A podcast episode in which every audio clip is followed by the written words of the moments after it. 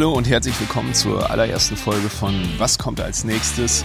Mein Name ist Johannes Tügöne und ja, herzlich willkommen an alle Zuhörer zur allerersten Ausgabe von meinem neuen Podcast.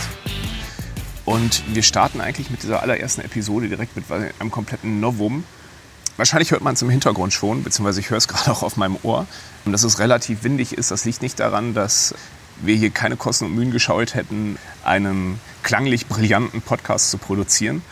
Ich befinde mich tatsächlich gerade draußen, aber auch nicht in Deutschland, sondern ich befinde mich gerade auf der Insel Fuerteventura und habe gerade meinen mein Jahresurlaub.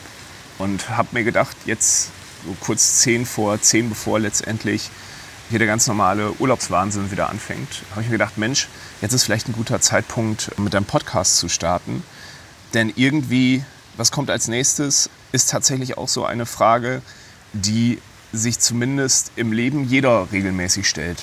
Die Frage ist, was kommt als nächstes in der Schule, was kommt als nächstes im Studium, was kommt als nächstes im Beruf, wie geht meine Beziehung weiter, wie entwickeln sich meine Kinder in der Schule. Und letztendlich ist das Ziel, glaube ich, was alle an der Stelle verfolgen, ein glückliches Leben zu führen und letztendlich für sich selber das Optimum rauszuholen. Und ich finde tatsächlich, weswegen ich auch tatsächlich jetzt auf die Idee gekommen bin, das Ganze hier zu starten, hat nichts damit zu tun, dass, dass ich ein Trottel bin und die äh, komplett verpennt hätte, in Deutschland meinen Podcast anzufangen. Das ist überhaupt nicht der Fall. Nein, ähm, der, der, der Fall ist tatsächlich, dass dieses Denken, das, was kommt als nächstes Denken oder immer zu schauen, wie geht es weiter, dass das tatsächlich im Urlaub eher zweitrangig ist oder es sollte eigentlich zweitrangig sein und äh, wo dann tatsächlich die Freizeit bzw. das Entspannen auch den Teil aufnimmt, was bei uns halt geplant ist. Und das, glaube ich, im Urlaub dann auch wirklich letztendlich das Chaos oder beziehungsweise auch der Zufall anfängt zu regieren. Zumindest ist das bei mir so. Aber bevor ich da zu tief einsteige an der Stelle, ja, es ist wirklich eine, eine besondere Episode. Deswegen wird das auch eher die Episode 0 sein und tatsächlich eine wirklich untypische Episode sein. Trotzdem empfehle ich sie jedem zu hören, der ähm, letztendlich sich diesen, äh, diesen, Podcast entdeckt hat und beziehungsweise schon eine andere Episode gehört hat und sich gesagt hat, Mensch, alles irgendwie cool, aber was ist das eigentlich für ein komischer Vogel, der den Podcast macht? Das ist tatsächlich das Thema, worum es äh, in dieser Episode gehen soll, wer ich bin, was letztendlich der Hintergrund von diesem Podcast ist, beziehungsweise was dieser Podcast tatsächlich ausdrücken soll, beziehungsweise porträtieren soll und letztendlich ein Ausblick darauf, was ihr in Zukunft erwarten könnt und ähm, warum es eine sehr gute Entscheidung ist, jetzt auf den Abonnieren-Button zu klicken. oh Gott, jetzt fange ich hier auch schon mit diesen, mit diesen Themen an. Das Schöne tatsächlich hierbei ist, dass, dass der Podcast in meinen Augen dass, dass das weitaus kreativere Medium ist als zum Beispiel das Bewegtbild. Das Bewegtbild ist in meinen Augen halt immer sehr, sehr explizit, beziehungsweise lässt tatsächlich relativ wenig relativ wenig ähm, Interpretationsspielraum über, wenn da halt ein Spaceship landet in einem Video, dann landet da halt ein Spaceship. Da braucht man nicht mehr viel Fantasie dafür, um sich vorzustellen, dass ein Spaceship landet, sondern das ist eine Sache, die sehr, sehr klar ist. Ähm, ich finde, Podcasts stehen so ein bisschen in der, ja, in der, in der Folge beziehungsweise in der, in der Drauffolge von, von Hörspielen tatsächlich. Ich könnte jetzt erzählen, dass vor mir oh Gott, ein riesiges Schaum, äh, Raumschiff landet. Und wahrscheinlich, wenn ich das bildlich genug beschreiben würde, hätte, könnte das glaubwürdig werden. Obwohl wahrscheinlich das auch nicht.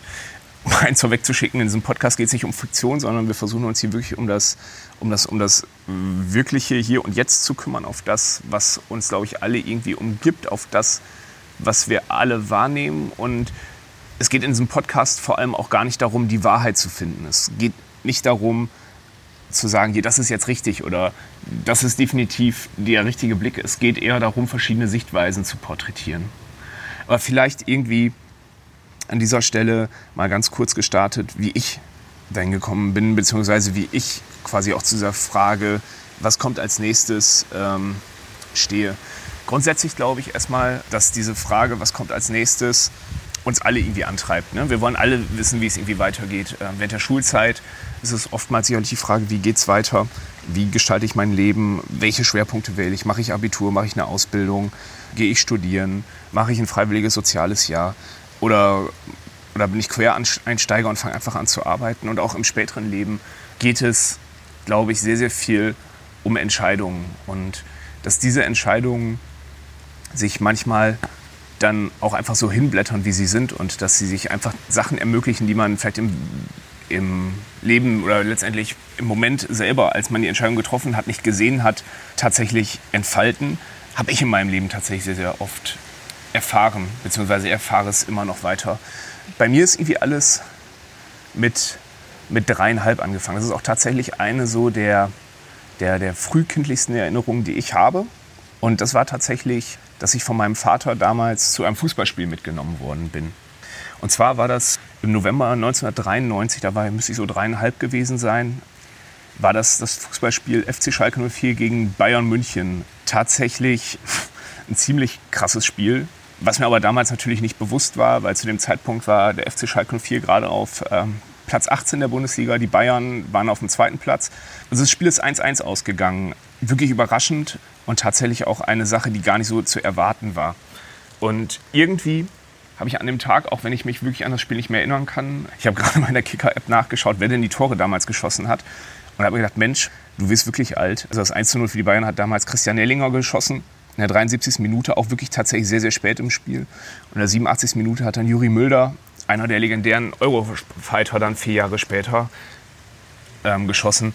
Und das Spiel kann ich mich ehrlicherweise überhaupt nicht mehr erinnern. Woran ich mich aber erinnern kann, ist irgendwie so ein bisschen das, das Gefühl, was man was man ähm, oder was, was ich damals hatte. Und das war tatsächlich ein Gefühl des Zusammenhalts. Man muss auch ähm, zu dem Zeitpunkt feststellen, das Stadion war damals tatsächlich relativ voll. Das Parkstadion war wirklich, ja, ich glaube, das Parkstadion war, glaube ich, sogar architektonischen Nachbau von dem Olympiastadion in München. Mit dem Unterschied, dass es Spinnennetzdach. Ich glaube tatsächlich, die Älteren bzw. die Fußballfans unter euch kennen das Stadion und ich hoffe, dass die Leute, die nichts mit Fußball zu tun haben, jetzt nicht wegklicken. Und es ist ein ziemlich weitläufiges Stadion gewesen. Ich glaube, 63.000 Leute roundabout haben in das Stadion reingepasst. Das ist wirklich große Oval. Und davon waren dann auch einfach mal 57.000 Plätze besetzt bei dem Spiel. Wie gesagt, ich kann mich nicht daran erinnern, dass es 57.000 Leute waren. Das ist natürlich eine Statistik, die ich im Internet nachgeschaut habe. Aber ich kann mich daran erinnern, dass das Stadion sehr, sehr voll war und jetzt gerade so rückblickend betrachtet ähm, tatsächlich wirklich eine bemerkenswerte Anzahl an Zuschauern, weil der FC Schalke 04 zu dem Zeitpunkt halt wirklich auf Platz 18 in der Bundesliga gestanden hat. Aber irgendwie, was ich als Kind damals ge gemerkt habe, ist, dass das irgendwie etwas Besonderes ist, dass das irgendwie ein besonderer Zusammenhalt dort im Stadion war und dass letztendlich es da um was anderes ging als um Fußball, dass es dann wirklich darum ging, beziehungsweise ich kann es heute in Worte fassen, früher hätte ich einfach nur gesagt, es war schön da, aber heute zurückblickend betrachtet würde ich sagen, es, es geht letztendlich viel mehr, es geht um Zusammenhalt, es geht um Werte. Und das ist tatsächlich eine Sache, die mich dann damals nach dem Spiel zu der Aussage verleitet hat, als wir nach Hause gekommen sind, als meine Mutter mich gefragt hat, hier, und Johannes, wie, wie fandst du es auf Schalke? Es war doch bestimmt zu laut und es war kalt und wie gesagt, November in Deutschland, das kennt jeder, das Parkstadion war nicht überdacht. Es gab nicht mal richtige Sitzplätze und damals konnte man Kinder auch noch umsonst mit ins Stadion nehmen. Aber so viel zum, zum, zum Parkstadion Nostalgie. Und habe ich mich tatsächlich zu der Aussage hinreißen lassen, Mama, ich will irgendwann mal für Schalke spielen. Meine Mutter sagt, ja, natürlich willst du irgendwann mal für Schalke spielen. Das sind, glaube ich, so die Aussagen, die man sich so als Kind irgendwie ähm, dann, glaube ich, auch immer mal wieder hinstellt. Und das sind, glaube ich, auch so Aussagen als Kind, wo man dann auch als Eltern sagt, ja natürlich, heute will er Fußballspieler werden, morgen möchte er, möchte er Feuerwehrmann werden und wahrscheinlich nächste Woche möchte er Astronaut werden. Aber irgendwie, das war so, so ein Ding in mir selber, dass ich halt irgendwie für mich gespürt hatte, das ist irgendwie so eine Gemeinschaft, das ist irgendwie eine Art und Weise, wo du dazugehören möchtest. Und irgendwie hat sich das dann doch relativ schnell zerschlagen, weil ja natürlich wie irgendwie, glaube ich, zu der Zeitpunkt in den 90ern, glaube ich, fast, fast äh, 80 Prozent der Jungs hat mich mein Vater dann irgendwann mit zu den Minikickern geschleppt ähm, damals bei der Spielvereinigung Frieden. Ich habe halt Fußball gespielt, auch tatsächlich relativ lange. Ich glaube, bis zur B-Jugend habe ich noch Fußball gespielt. Aber es hat sich dann doch sehr, sehr schnell abgezeichnet, dass, dass, ich, dass ich zwei linke Füße habe. Und das bedeutet nicht, dass man ein herausragender Linksfuß ist, sondern dass man wirklich scheiße auf dem Platz ist. Und habe dann irgendwann, glaube ich, mit, mit 16, Mitte 17, äh, 16, Anfang 17 äh, mich dazu entschieden, äh, meine Fußballschuhe an den Nagel zu hängen und nicht mehr als Torwart zu spielen und habe mir halt irgendwie andere Themen gesucht. In der Jugend ist es halt, glaube ich, oftmals auch so, dass man neue, dass man irgendwie neue Hobbys und auch neue Fähigkeiten für sich selber entdeckt. Und eben diese eine Fähigkeit, die ich für mich entdeckt habe, war zu dem Zeitpunkt, dass ich extrem gerne geschrieben habe und dass ich tatsächlich auch versucht habe, das, was ich schreibe, veröffentlichen zu können, beziehungsweise das Menschen zur Verfügung zu stellen. Und das hat dann tatsächlich damit gestartet, dass ich mir mit 12, 13 angefangen habe, das Programmieren beizubringen. Also was heißt Programmieren? Ich habe halt damals wirklich ganz, ganz rudimentär angefangen, HTML-Seiten zu basteln. Ne? Ich habe hab für jeden Scheiß HTML-Seiten gebastelt. Ich habe für, für, für Schulprojekte HTML-Seiten gebastelt. Ich habe für unsere Klasse meine Klassen-Homepage gebaut mit einem Gästebuch. Oh Wunder, wenn 12-, 13-Jährige ein Gästebuch bekommen, ähm, weiß man natürlich, dass das ganze Thema Kommentarkultur nicht erst seit Facebook und Co. kaputt gegangen ist, sondern dass auch damals da das ganz, ganz böse eskaliert ist. Und ich habe mir das Programmieren beigebracht und hatte dann irgendwie schon gesagt, okay, irgendwie, keine Ahnung, das mit dem Fußball, das wird dann halt doch nichts. Hatte dann aber irgendwie das große Glück gehabt, dass ich dann irgendwann in der 11. Schulpraktikum machen musste. Und in diesem Schulpraktikum hatten wir von der Schule wirklich das Briefing bekommen, macht das, was ihr später machen wollt. Äh, und ich habe gesagt, ja, ich will Journalist werden oder ich will irgendwas mit Medien machen. Und habe mich dann tatsächlich mit, mit 16,5 damals per Brief beim FC Schalke 04 beworben und habe gesagt, hey, ihr habt doch eine Presseabteilung, kann ich nicht ein zweiwöchiges Schülerpraktikum machen? Ich bin eigentlich fest davon ausgegangen, dass ich da eine Absage bekomme und dass das alles in der Form nicht stattfinden wird. Aber habe dann wieder erwarten, glaube ich, nach zwei, drei Wochen einen freundlichen Brief bekommen, hallo Johannes, schön, dass du dich für ein Praktikum interessierst, sehr gerne, wenn wir dir ein Praktikum anbieten. Und da habe ich schon gedacht, wow, krass, du machst ein Praktikum auf Schalke. Und das war dann im Februar 2008, als ich dann morgens, ich durfte damals schon begleitend Auto fahren, weil ich meinen Führerschein, glaube ich, gerade im Frühjahr gemacht hatte, sodass quasi mit meiner Mutter auf dem Beifahrersitz ich mich auf den Weg nach Gelsenkirchen gemacht habe und mein Praktikum beim FC Schalke 04 gemacht habe. Und das war super. Also das war für mich auch tatsächlich wirklich so vom, vom, vom Selbstwertgefühl, ähm, was, was dann oftmals so auch als Jugendlicher dann auch eher angeknackst ist, was eine super Sache für äh, da sein Praktikum zu machen. Und gerade halt auch als Fan hat man natürlich eine extreme Identifikation mit dem Ganzen da gehabt. Und ja, da kam es dann halt dazu, dass ich Praktikum gemacht hatte. Damals war Gerd Voss auf Schalke noch Pressesprecher. Thomas Spiegel, der heutige Pressesprecher, war damals ähm, auch schon als Redakteur ähm, auf Schalke tätig. Und so kam es halt dazu, dass ich dass ich mein Praktikum dort gemacht habe. Ähm, und dadurch, dass ich in meiner Bewerbung geschrieben hatte, dass ich halt so ein bisschen was mit HTML könne, ähm, wurde ich direkt in das äh, Team von schalke04.de eingesetzt und hatte dort quasi die Möglichkeit, wirklich an den Internetseiten auch mitzuarbeiten. Das war damals wirklich eine Zeit, wo wirklich, wo man eigentlich sagen müsste, 2008 hätte doch, ist die Digitalisierung schon total weit vorangeschritten gewesen. Nee, eigentlich nicht. Wenn man das sich mal zurückblickend betrachtet, war das tatsächlich damals alles State of the Art, was da technisch ähm, gestanden hat. Aber wenn man sich das heute anschaut, ist es dann doch technisch eher äh, vernachlässigenswert. Aber was, glaube ich, sehr, sehr beeindruckend oder was für mich beeindruckend war, es hat einfach funktioniert damals, die Technik. Und deswegen konnte ich da schon einiges lernen. Und dann kam es dann tatsächlich an irgendeinem Tag äh, dazu, ich kann mich noch erinnern, der damalige Volontär war äh, Hendrik Hohenberger, der heute immer noch für den Verein arbeitet, hatte damals die Seite knappenkids.de als, als Projekt betreut. Und ich kann mich daran erinnern, dass sie damals irgendwelche Inhalte auf der Seite gepflegt haben wollten, aber ich weiß nicht genau, ob es die Agentur war oder der Freelancer, der damals die Seite produziert hatte, hatte keine Zeit gehabt, quasi die Inhalte auf die Seite draufzustellen. Und dadurch, dass ich irgendwie HTML so basismäßig verstanden hatte oder damals geglaubt hatte, verstanden zu haben, ähm, habe ich gesagt, nee, wieso, Hendrik, gib mir das doch, ich stelle das eben drauf. Und es hat tatsächlich funktioniert, die Seite ist nicht offline gegangen, nachdem ich an der Seite rumge, rumgewurschtelt habe. Und hatte dann scheinbar meinen Job da ganz gut gemacht, sodass ähm, es dann dazu geführt hat, dass ich am Ende von meinem Praktikum ähm, das Angebot bekommen habe, hey, hast du nicht Lust, als Freelancer für uns zu arbeiten und ähm, diverse Internetseiten für uns zu managen? Und da hatte ich plötzlich gemerkt, dass das was man sich sein Leben lang in den Kopf setzt, beziehungsweise das, was man, was man sich wie so als Ziel setzt, auch wenn man das Ziel aus den Augen verliert, dass sich das dann doch irgendwann einstellen kann. Und dass das dann auch wirklich Themen sind, die, die halt auch der Wahrheit, dass das auch Themen sind, die letztendlich auch wahr werden können. Auch wenn man vielleicht gar nicht so hart noch dran arbeitet, aber der, der initiale Wunsch in einem dann vielleicht doch auch fortbesteht. Und das war tatsächlich so der Moment, wo für mich klar war, okay, ich will jetzt hier irgendwas mit Medien machen, ich will da mein Geld mit verdienen.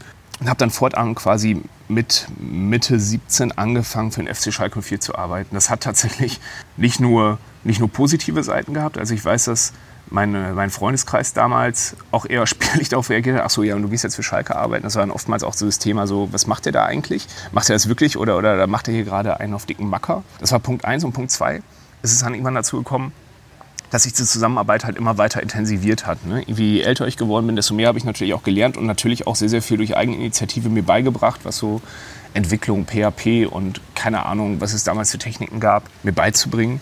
Sodass es dann irgendwann dazu kam, dass ich, glaube ich, ich weiß gar nicht, wann das genau war, wahrscheinlich so in einer zwölften Klasse, ähm, haben wir einen neuen Stundenplan bekommen und freitags hatte ich, hatte ich nur zwei Stunden gehabt morgens. Ich glaube, es war irgendwas, irgendwas Unwichtiges. Ich glaube, Religion oder sowas. Und äh, da habe ich dann für mich kollektiv entschieden, okay, ja, dann ähm, hast du jetzt halt freitags frei. Und dadurch, dass ich 18 war, habe ich mich dann freitags quasi krank schreiben lassen, beziehungsweise habe mich selber krank geschrieben und bin dann freitags arbeiten gegangen. Und das ist auch eine lange Zeit relativ gut gegangen, bis, unser, bis mein Stufenleiter das gemerkt hat. Und dann irgendwann ähm, vor mir gestanden und gesagt, hier, pass mal auf, Johannes, ich weiß ganz genau, dass du freitags nicht krank bist, sondern ich weiß, dass du arbeiten gehst. Ich möchte dir nur eine Sache mitgeben. Also ja, du, du, musst das selber entscheiden und du bist erwachsen genug. Ich kann dir nur eine Sache mitgeben. Die wenigsten können nachher tatsächlich auch von dem, was sie in den in den Medien machen, auch leben. Das habe ich dann tatsächlich für mich nochmal als Ansporn gesehen, eben noch besser in dieser Sache zu werden und eben noch besser ähm, diese Themen selber abbilden zu können, sodass ich dann wirklich quasi bei Schalke immer wieder neue Bereiche dazu bekommen haben, äh, habe. Was dann auch irgendwann dazu geführt hat, dass wir den Bereich Social Media auf Schalke sicherlich auch als welche der letzten für uns erschlossen haben. Aber letztendlich auch bei dem Thema habe ich mich dann quasi mit reingehängt und habe dann zum Beispiel auch Facebook-Apps programmiert, und habe mir halt überlegt, wie letztendlich Facebook, ja, wie Facebook letztendlich auch im Medienmix oder auch in der Kommunikation stehen könnte. Und das ist tatsächlich so der, der nächste Punkt gewesen, wo sich mein Leben dann auch quasi wieder unbewusst geändert hat, ohne dass ich davon gewusst habe, dass es sich ändert. Und zwar haben wir 2000, äh, 2011 die Facebook-Seite vom FC Schalke 04 gestartet. Ähm, Schalke war tatsächlich einer der letzten Vereine, die auf Facebook gestartet sind. Das hat daran gelegen, dass es halt damals eine Managemententscheidung gab. Kann man heute tatsächlich auch immer noch nachlesen. Ich glaube, das Interview, also das unsägliche Interview gibt es immer noch, wo letztendlich ein ehemaliger Verantwortlicher des Vereins gesagt hat, dass Social Media eine Randentscheidung ist und der FC Schalke 04 nicht auf externe Plattformen draufschalten wird. Tja, so ändern sich manchmal auch Zeiten. Aber so kam es halt, dass schon quasi von Fans eine eine eigene Seite angelegt worden ist. Und diese eigene Seite hat der Verein dann 2011 übertragen. Und was ganz spannend ist, ist dann manchmal die Kontakte, die sich dann dabei erschließen. Die Facebook-Seite ist damals von ähm, Raphael Brinkert betrieben worden. Und Raphael Brinkert ist jemand, der tatsächlich in der Werbebranche relativ groß vernetzt war und damals, glaube ich, zu dem Zeitpunkt gerade ganz frisch Geschäftsführer von Jungformat Fleet ähm, geworden ist. Jungformat für diejenigen Leute, die diesen, äh, Leute, die diesen Podcast hören, die jetzt auch keinen Werbebezug haben, herzlich willkommen. Jungformat ist tatsächlich eine der am meisten ausgezeichneten, oder wenn nicht sogar die am meisten ausgezeichnete Werbeagentur Deutschlands, die wirklich sehr, sehr viel Kram gemacht hat, den viele Leute kennen. Also ein gutes Beispiel ist der, der ähm, Supergeil Opa von Edeka oder auch Heimkommen oder auch die Six-Kampagne wo letztendlich äh, mit provokativen Motiven für, für den Autovermieter äh, geworben wird. Und irgendwie kam es dann dazu, dass, dass Raphael letztendlich diese Seite an Schalke abgetreten hat und darüber sind wir irgendwie in den Kontakt gekommen. Und der Kontakt ist auch stehen geblieben. Ich hatte dann zwischenzeitlich auch ein Designstudium aufgenommen, habe dann in Köln quasi Mediendesign und Medienwirtschaft studiert. Als mein Studium fertig war, begab es sich, dass Raphael gerade im Bereich Jungformat auch neue, neue Wege beschritten hat und quasi mit Christoph Metzelder, der bis 2013 noch für Schalke 04 gespielt hat, eine Sportmarketingagentur zu gründen, Jungformat Sports. Und da begab es sich nach meinem Studium, dass wir durch einen, durch einen Zufall tatsächlich irgendwie wieder ins Gespräch miteinander gekommen sind und er mir gesagt, pass mal auf, hast du nicht Lust mit nach Hamburg zu kommen? Hast du nicht Lust äh, bei Jungformat Sports anzufangen? Zu dem Zeitpunkt hatte ich tatsächlich andere Angebote gehabt, aber irgendwie habe ich mich damals dann auch wieder fürs Wagnis entschieden, weil das ganze Thema auch mal raus aus den Schuhen des Vereins und auch raus letztendlich aus dem bekannten Umfeld und wirklich auch nochmal neue Sachen zu lernen. Und auch wenn ich Mediendesign studiert habe und Medienwirtschaft, habe ich mich eigentlich nie wirklich als Werber bezeichnet. Ich habe eigentlich gedacht, das ist eigentlich ein spannendes Thema. Und gerade so, ein Thema Sportmarketing, da hast du Bock drauf, das willst du machen. Und dann, ja, ich glaube, wir haben Mitte August miteinander telefoniert. Am 1.9. war ich in Hamburg und habe dort als Praktikant als Artdirektor angefangen. Ähm, lustige Beigeschichte dabei auch, das Praktikum ich kann mich daran erinnern, als wir zusammen telefoniert haben, hatte Raphael gesagt, ja, pass mal auf hier, du hast doch hier irgendwie Design studiert, dann bist du ja Artdirektor. Ich gesagt, ja, nee, irgendwie sehe ich mich nicht so, ja, komm, wir stellen dich jetzt erstmal als, als Artdirektor-Praktikant ein, dann schauen wir einfach weiter. Und ich glaube tatsächlich, es hat, ich, ich, ich glaube, meine, meine Leistungen als Artdirektor waren so unfassbar gut, dass ich nach drei Tagen mein äh, Creative Director Soran Drobina Raphael gestanden hat. Was soll ich mit dem Typen anfangen? Aber ähm, ich glaube tatsächlich, dass man dann doch über die Zeit halt erkannt hat, dass ich halt kein Artdirektor bin, sondern dass ich halt andere Stärken habe. Und diese Stärken haben sich dann eher im konzeptionellen Bereich ausgelebt, diese Stärken haben sich eher im, im digitalen Bereich ausgelebt, sodass ich das große Glück hatte, nicht nur ähm, bei Jungformat bleiben zu können nach meinem Praktikum, sondern auch quasi eine Festanstellung zu erhalten in einem Bereich, der mich wirklich interessiert hat. Und zu dem Zeitpunkt hatte Jungformat Sports als eine der wenigen Subagenturen von Jungformat einen eigenen Strategiebereich gehabt. Und dort wurde mir quasi die Möglichkeit gegeben, als Digital Engineer haben wir es am Ende genannt, weil wir selber nicht wussten, wie wir es nennen sollten, quasi digitalen Krams zu machen. Das hat dann dazu gesorgt, oder dafür gesorgt, dass ich für Jungformat letztendlich für Kundenprojekte gearbeitet habe. Die Vereinskampagne unserer Amateure echte Profis vom DFB ist ein Projekt, auf dem ich mitgearbeitet habe. Unter anderem auch wieder, wieder für den FC Schalke 04 der dann quasi auch eine Kampagne von Jungformat, äh, Jungformat Sports erhalten hat, bis hin halt auch tatsächlich wirklich zu, zu eigenen Modellen. Also wir haben tatsächlich sehr, sehr viel damals auch in den Bereich Forschung und Entwicklung investiert, um halt zu schauen, was können wir mit Technologie machen. Das ist dann wirklich Themen gestartet äh, von, wie können Facebook-Apps ausschauen, die es damals nach wie vor gab, aber bis hin auch wirklich, was sind so Erzählmethoden, die wir ähm, Social Media mäßig weiterverwenden können. Wie können wir Teile automatisieren? Haben dann zum Beispiel Themen gebaut wie Aufstellungsgeneratoren bis hin wirklich auch zu komplexen Projekten, wo wir letztendlich uns auch angeschaut haben, wie entstehen Nachrichten und wie verbreiten die sich letztendlich auch und wer, wer bezieht sich auf wen. Das sind so Projekte, an denen wir damals immer sehr, sehr viel gearbeitet haben. In Summe hat das letztendlich dafür gesorgt, dass ich bis 2016, also gut drei Jahre bei Jungformat gearbeitet habe und tatsächlich auch sehr, sehr viel gelernt habe, was so Arbeiten in einer großen Agentur angeht und was auch so das Arbeiten in, in größeren Teams und auch für größere Kunden angeht auf der Agenturseite, weil ich hatte vorher immer nur die Kundenseite gekannt wo wir ja auch schon mit Agenturen zusammengearbeitet haben. Also wenn wir auf Schalke eine neue Internetseite gemacht haben, haben wir die klassischerweise nicht komplett selber programmiert, sondern haben uns da auch Implementierungspartner gesucht, beziehungsweise Agenturen, die für uns letztendlich Themen übernommen haben und wir haben das Projekt gesteuert. Bei Jungformat hatte ich einfach die Möglichkeit gehabt, die andere Seite kennenzulernen und auf der anderen Seite äh, meine Erfahrungen zu sammeln. Und das war auch ganz gut und da bin ich auch bis heute sehr, sehr dankbar dafür. Zum einen wirklich auch in dieser sehr, sehr frühen Phase von diesem Unternehmen mit dabei zu sein und zum anderen halt auch wirklich dort quasi, ich glaube, ich war Mitarbeiter Nummer sechs oder sieben, quasi dann wirklich sehr, sehr früh dort meine, meine Erfahrungen sammeln zu können. 2006 war es aber dann irgendwann so, dass irgendwie nach drei Jahren Jungformat sich für mich dann auch immer die Frage gestellt hat, was kommt als nächstes? Und ähm, ich hatte irgendwie in dieser ganzen Startphase von Jungformat irgendwie gelernt, dass mich dieses ganze Thema Unternehmen aufbauen und das ganze Thema von Grund auf was aufbauen ähm, tatsächlich dann doch irgendwie auch gepackt hat. Und das ganze Thema hat mich tatsächlich auch nicht mehr losgelassen, sodass ich irgendwann über einen äh, Freelancer, von, äh, den ich bei Jungformat für ein Projekt eingekauft hatte, das Team von Triple.de kennengelernt habe ein Start-up tatsächlich, was gerade frisch in Hamburg gegründet worden war und sich um das Thema Reisen gekümmert hat. Die Idee damals war tatsächlich, dass es eigentlich zwei Arten von Reisenden gibt oder zwei Gruppen, wo man das Reisen reinklassifizieren kann. Die erste Gruppe sind die Leute, die letztendlich wissen, wohin sie reisen wollen und es gibt die andere Seite von Leuten, die nicht wissen, wohin sie reisen wollen. Und Triple.de war tatsächlich das Produkt, um letztendlich den Leuten, die keine Orientierung haben, beziehungsweise nicht wissen, wo sie reisen wollen, denen letztendlich die Möglichkeit zu geben, Reiseorte für sich zu entdecken. Was im Endeffekt bedeutet hat, dass wir einen Empfehlungsalgorithmus gebaut haben, ähm, der auf einer Internetseite gebaut war. Und das war tatsächlich so die erste Zeit für mich, dass ich, dass ich in diese ganze Startup-Welt einge, eingetaucht bin. Grundsätzlich ist das Startup-Thema für mich immer hochgradig interessant gewesen.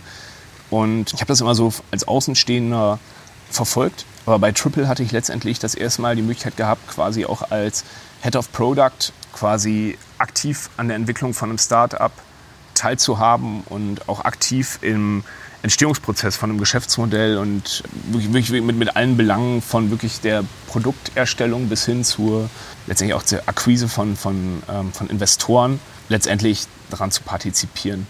Triple hatten, äh, ist glaube ich damals, als ich dazugestoßen bin, war das Team relativ klein noch. Ich glaube, glaub, das Team war damals zu dritt. Als ich dann dabei war, waren wir zu viert und haben dann wirklich ein Jahr lang an der Produktidee gearbeitet, haben aber tatsächlich auch aufgrund des Investitionsklimas gemerkt, dass gerade 2016 im, in den Nachwehen des Brexits der Aufbau eines Travel-Startups extrem schwierig ist, weil das grundsätzliche Problem ist, klar, wenn man an, ans Reisen denkt, gibt es relativ wenig Player auf dem Markt, die wirklich daran Geld verdienen. Ne? Also es gibt ein Booking.com, es gibt ein Expedia und es gibt sicherlich noch viele andere Reiseseiten, aber Booking und Expedia teilen sich den Reisemarkt schon ziemlich, ziemlich, ziemlich gut untereinander auf. Dementsprechend war uns von vornherein klar, dass wir eigentlich mit unserer Idee nur eine Chance haben, wenn wir ausreichend Geld akquirieren können, um eine ausreichend große Werbekampagne zu fahren. Und auch dann ist es nach wie vor noch ein Risikoinvest.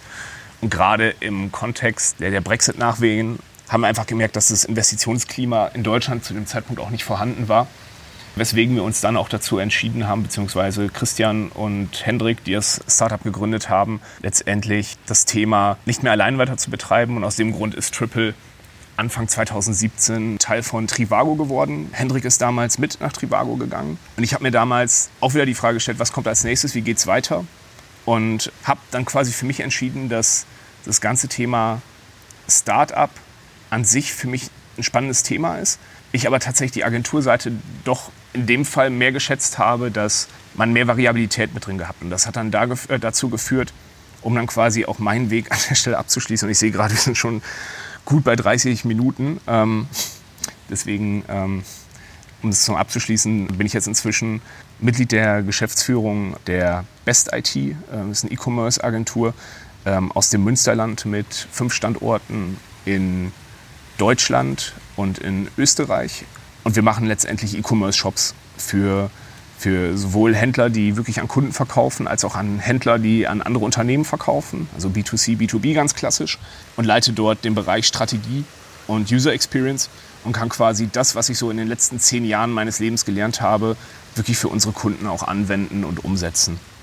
Das ist so ein bisschen so der Weg, wie ich eigentlich dazu gekommen bin. Wie ich glaube, abschließend gesagt, ohne die ganzen vielen Worte, die ich davor verloren habe, kann man schon sagen, ähm, diese Frage, was kommt als nächstes, treibt einen natürlich. Und natürlich umtreibt einen auch zu jedem Zeitpunkt diese Frage, wie es letztendlich weitergeht und was letztendlich dann auch Ziele sind und was auch Zielsetzungen für einen selber sind. Und das ist, glaube ich, schon ziemlich spannend.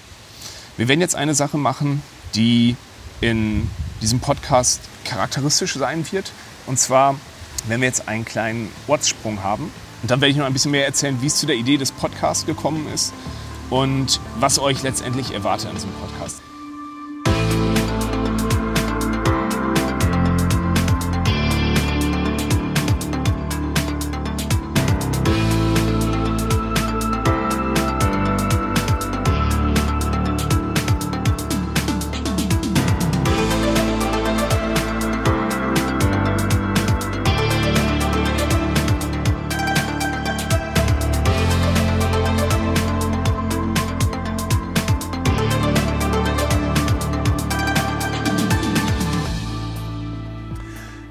Herzlich willkommen zurück bei Was kommt als nächstes, meinem neuen Podcast. Mein Name ist immer noch Johannes Terjürne und ja, es ist ein bisschen Zeit vergangen. Es ist sogar ein bisschen mehr Zeit vergangen, als ich am Anfang geplant hatte. Ich habe die letzten Aufnahmen von dem Teil, den ihr gerade gehört habt, vor vier Tagen aufgenommen und hatte jetzt heute Abend das Gefühl gehabt, dass ich euch noch einiges erzählen wollte über meinen Podcast, nachdem ich jetzt sehr, sehr viel über mich selber gesprochen habe und mir überlegt habe, heute weiterzumachen.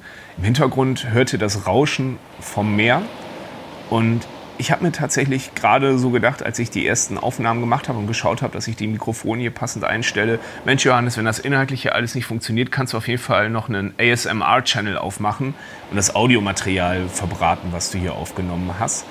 Für alle die, die für die ASMR noch kein Begriff ist, beziehungsweise die aus der kompletten YouTube-Bubble raus sind, ASMR ist ein Trend, den ich dieses Jahr am Anfang überhaupt nicht verstanden habe und inzwischen mit sehr, sehr viel ja, Interesse verfolge. ASMR sind Videos, wo bestimmte Aktionen mit Hochfrequenzmikrofonen aufgenommen werden Und das gibt einen total krassen räumlichen Klang. Also das beste Beispiel ist dann jetzt in diesem Fall die Meeresbrandung, die ihr im Hintergrund hört, ist mit einem Stereomikrofon aufgenommen worden. Das heißt, wenn die Welle von links kommt und sich nach rechts bewegt, hört ihr das über euren Kopfhörer auch. Und das ist tatsächlich auch in diesem ASMR-Trend, dass letztendlich dieses Stereo-Audio-Bild verwendet wird und Leute können sich angeblich dabei ganz gut entspannen. Soweit so logisch. Das Spannende ist tatsächlich, was inzwischen inhaltlich dafür gemacht wird, weil es beschränkt sich lange nicht mehr darauf, dass irgendwie Meeresrauschen aufgenommen wird oder der Regen, der gegen die Fensterscheibe prasselt. Es gibt inzwischen wirklich ASMR-Videos, wie Leute ihr McDonalds-Menü essen und dann mal einen Cheeseburger mal von links und mal von rechts abbeißen. Es ist total absurd, aber das ist tatsächlich einer dieser Trends in diesem Jahr, wo ich entweder sagen muss, du bist ja nicht Zielgruppe oder du bist inzwischen alt, zu alt für den Scheiß. Aber darum soll es gar nicht gehen. Es soll eigentlich viel, viel mehr um diesen Podcast gehen, was uns inhaltlich hier erwartet. Und ich glaube tatsächlich, diesen Ort habe ich mir ganz bewusst ausgewählt, weil er mich tatsächlich an eine Erfahrung erinnert, die ich gestern in meinem Urlaub gemacht habe. Und zwar habe ich gestern seit langem mal wieder Wellen geritten, also tatsächlich gesurft und mich in die Gischt geworfen und ähm, ja, die eine oder andere Welle auch gestanden. Und dabei kam irgendwie dieses Bild wieder von dem Podcast. Was kommt als nächstes? Und ich glaube tatsächlich, so wie unser Leben verläuft, ist das Leben grundsätzlich die Welle und wir sind der Surfer, der auf der Welle draufsteht und halt im rechtzeitigen Moment entscheiden müssen, ist die Welle hoch genug, lassen wir uns von der Welle tragen, ähm, kämpfen wir gegen die Welle an und wir werden halt niemals die Welle verändern können, aber wir haben halt die Möglichkeit, die Welle auch zu nutzen als Anschub irgendwo hinzukommen und von jetzt auf gleich Position zu verändern und mal geht es mal schneller, mal geht es mal langsamer es ist letztendlich wirklich wie die Wellen im Meer. Mal sind die Wellen höher, mal sind die Wellen geringer. Und genauso ist es im Leben. Mal haben wir Entscheidungen, die größere Ausschläge haben, mal haben wir kleinere Entscheidungen. Ich habe letztens mich mit einer guten Freundin über dieses Thema Entscheidungen unterhalten. Und das Thema Entscheidungen ist ja wirklich ein extrem krasses Thema. Denn eigentlich ab der Geburt werden die ersten Entscheidungen getroffen. Und wir hatten über das Thema, frag mich bitte nicht, wie wir auf das Thema gekommen sind. Das ist, das ist eher kompliziert und wird wahrscheinlich einen kompletten Podcast füllen. Ähm, wir sind auf, auf den Punkt gekommen, dass wir darüber gesprochen haben, was wäre eigentlich, wenn für jede Entscheidung ein eigenes Paralleluniversum entsteht. Es gibt die Theorie, dass wenn es Paralleluniversen gibt, dass es die Möglichkeit gibt, dass Paralleluniversen immer dann entstehen, wenn Entscheidungen getroffen werden. Und je Entscheidung entsteht ein Paralleluniversum, um es jetzt mal ganz stark heruntergebrochen auszudrücken. Und wenn man das jetzt mal von der Geburt an ausgeht, wirklich von jeder Entscheidung, sei sie noch so klein, wir reden gar nicht von den großen Entscheidungen, sondern wir reden auch wirklich von kleinen Entscheidungen, wie zum Beispiel, wann die Windel gewechselt wird, dass da bestimmte Ereignisse und bestimmte Folgen von abhängen. Und das Spannende ist wirklich, nach wie vielen Minuten dieser Baum so riesig ist, dass man es wahrscheinlich mit heutiger Computertechnik gar nicht mehr abbilden kann. Und das ist eigentlich ein sehr, sehr spannendes Thema. Ich meine, wir hadern, glaube ich, heute sehr, sehr viel mit dem Thema darüber, was wäre gewesen, wenn. Und das soll eigentlich auch gar nicht Thema dieses Podcasts sein, denn das Thema, was diesen Podcast bestimmen soll, ist eher das Thema, was soll werden, beziehungsweise was wünscht man sich. Und darüber werde ich mit Personen sprechen, wie sie letztendlich zu ihrem jetzigen Punkt gekommen sind, welche Entscheidungen sie in ihrem Leben getroffen haben, wie bewusst sie diese getroffen haben und wenn sie diese bewusst getroffen haben, ob sie diese inzwischen bereuen, beziehungsweise alles in allem wirklich den Strich drunter ziehen und sagen, so doch, im Großen und Ganzen waren eigentlich die meisten Entscheidungen richtig.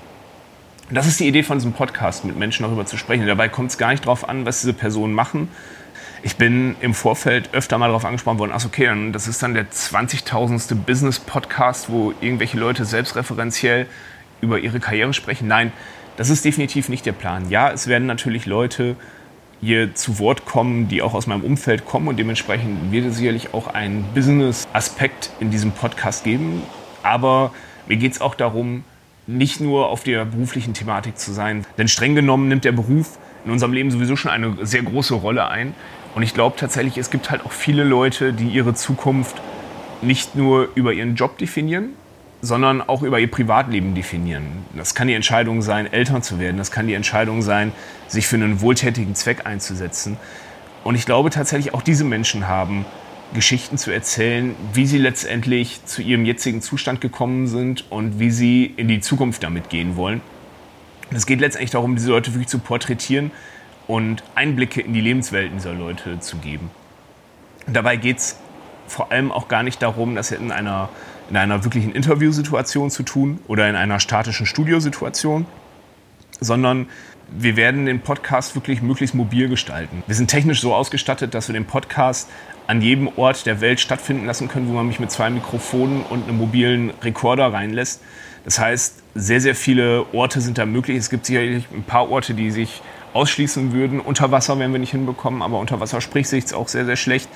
Und wahrscheinlich auch auf dem Mond wird es nicht funktionieren, weil ich glaube nicht, dass die ESA zwei europäische Astronauten in eine Kapsel reinbekommt. Aber ansonsten haben wir, glaube ich, ziemlich viele Orte, wo wir sprechen können. Und mir ist halt sehr, sehr wichtig, dass Leute in ihrem gewohnten Umfeld über ihre Themen sprechen und dadurch auch die Möglichkeit haben, wichtige Orte zu zeigen, wo sie bestimmte Entscheidungen getroffen haben, wo sie bestimmte Sachen entschieden haben. Und das ist, glaube ich, eine sehr, sehr spannende Thematik. Und damit geht es dann letztendlich darum, jedes Mal eine andere Lebensrealität zu zeigen. Und das Resultat am Ende ist, glaube ich, gar nicht, dass man groß was lernt. Und was dieser Podcast darstellen soll, sind eben verschiedene Lebensentwürfe und verschiedene Entscheidungsbäume, die Menschen in ihrem Leben getroffen haben und die Menschen daran zu porträtieren. Ich glaube tatsächlich, was man wirklich lernen kann, ist den Blick auf andere Lebensrealitäten zu gewinnen und tatsächlich auch zu verstehen, warum wir Menschen an der Stelle noch unterschiedlich sind und dass es auch gut ist, dass wir an der Stelle unterschiedlich sind, weil ich habe nämlich den Eindruck, dass wir an vielen Stellen inzwischen von Universallösungen ausgehen. Das ist auch klar. Ein Kind wird geboren, geht in die Kita, geht zur Schule, macht eine Ausbildung, äh, geht studieren. Dass das Leben eigentlich ziemlich klar vorgeschrieben ist. Aber es ist, glaube ich, komplett anders. Beziehungsweise ist das meine Lebenserfahrung, dass Lebenswege unterschiedlich sind. Und ich habe den Eindruck, beziehungsweise das ist auch der Grund, warum ich diesen Podcast mache, ich glaube tatsächlich, uns tut es allen gut, mehr Verständnis für verschiedene Lebenswege zu entwickeln und tatsächlich auch vielleicht darin, das Stückchen zu suchen, was uns selber auch voranbringt und was uns vielleicht auch selber die Courage gibt, unser Leben anders zu gestalten, beziehungsweise die Art und Weise, wie wir Entscheidungen treffen, zu hinterfragen und zukünftig anders anzuwenden. Ich habe mir dieses Projekt auf jeden Fall fest vorgenommen und freue mich tatsächlich wirklich schon auf die ersten Folgen, die jetzt kommen werden, die dann auch mit einem Gast stattfinden werden. Ich glaube tatsächlich, das wird auch um einiges spannender als die Folge, die ihr jetzt hört. Beziehungsweise jeder, der diese Folge beim Einschlafen gehört hat und jetzt noch wach ist, herzlichen Glückwunsch. Ihr habt es fast geschafft. Und ich glaube tatsächlich, mit einem Gast zusammen wird das eine sehr, sehr runde Sache und kann mir gut vorstellen, dass das inhaltlich ein interessantes Thema wird. So, wir werden jetzt ein letztes Mal kurz den Ort wechseln und ja, Lasst euch überraschen, von welchem Ort wir gleich weitersenden werden. Bis gleich.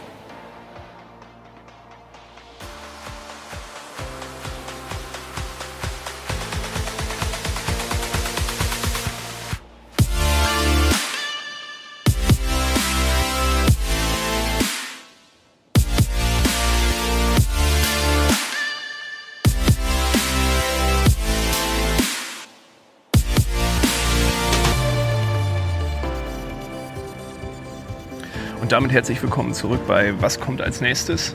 Wir haben ein letztes Mal den Ort gewechselt und dieser Ort könnte eigentlich nicht passender sein für die letzte Aufnahme ähm, in diesem Podcast. Ich befinde mich am Flughafen in Puerto del Rosario auf der Insel Fuerteventura und ich finde tatsächlich, gerade bei der allerersten Folge, die wir hier stattfinden lassen, ist der Flughafen ähm, wirklich ein sehr, sehr passender Ort. Es gibt viele Möglichkeiten. Es ist Ort des Ankommens, es ist ein Ort des Aufbruchs. Und ich bin gerade an der Abflugtafel vorbeigegangen und genauso wie am Flughafen die verschiedenen Optionen, die verschiedenen Städte als Ziel, die verschiedenen Fluggesellschaften angezeigt werden, ähm, haben wir auch im Leben immer wieder das imaginäre Board vor uns. Und egal wohin es uns führt, es führt uns irgendwo hin. Und das ist das, was dieser Podcast darstellen wird. Das ist das, was der Podcast versucht einfangen zu werden. Und ich hoffe, ähm, ja, dass ihr daran Spaß habt und dass ihr was für euch daraus mitnehmen könnt. Der Podcast erscheint an jedem ersten Dienstag im Monat, immer mit einem neuen Gesprächsgast. Und ja, wer der erste Gesprächsgast sein wird am 1.1. verrate ich euch am Ende dieser Folge. Was ich vorher noch kurz sagen wollte, ist, den Podcast gibt es natürlich überall, wo es Podcasts gibt. Im gut sortierten Podcast-Handel, sprich auf iTunes, auf Spotify, Soundcloud, Deezer, Pocketcast, you name it, ist unser Podcast verfügbar. Ansonsten haben wir tatsächlich auch ganz klassisch Facebook und Instagram. Die Links findet ihr in der Beschreibung dieser Folge. Und wir haben eine eigene Homepage www.was-kommt-als-nächstes mit ae.de wir wollten es tatsächlich nicht zu einfach machen mit der Domain. Deswegen, ähm, ja, für die ganz Klugen haben wir eine eigene Domain eingerichtet. Und wir freuen uns natürlich auch über Bewertungen und wir freuen uns über, über ähm, Weiterempfehlungen und freuen uns vor allem auch auf Feedback zu der ersten Folge, egal ob positiv oder negativ. So, bleibt eigentlich abschließend die Frage zu stellen, was kommt als nächstes? Als nächstes kommt am 1.1. die Folge mit Matthias Bohm. Viele werden sich fragen, wer ist Matthias Bohm? Matthias Bohm ist der Gründer vom Startup Grubenhelden, einem Fashion-Label aus dem Ruhrgebiet, was die Werte des Bergbaus fortführen möchte. In diesem Sinne, vielen, vielen Dank fürs Zuhören, vielen, vielen Dank fürs Interesse. Ich wünsche euch alles Gute und bis zum nächsten Mal.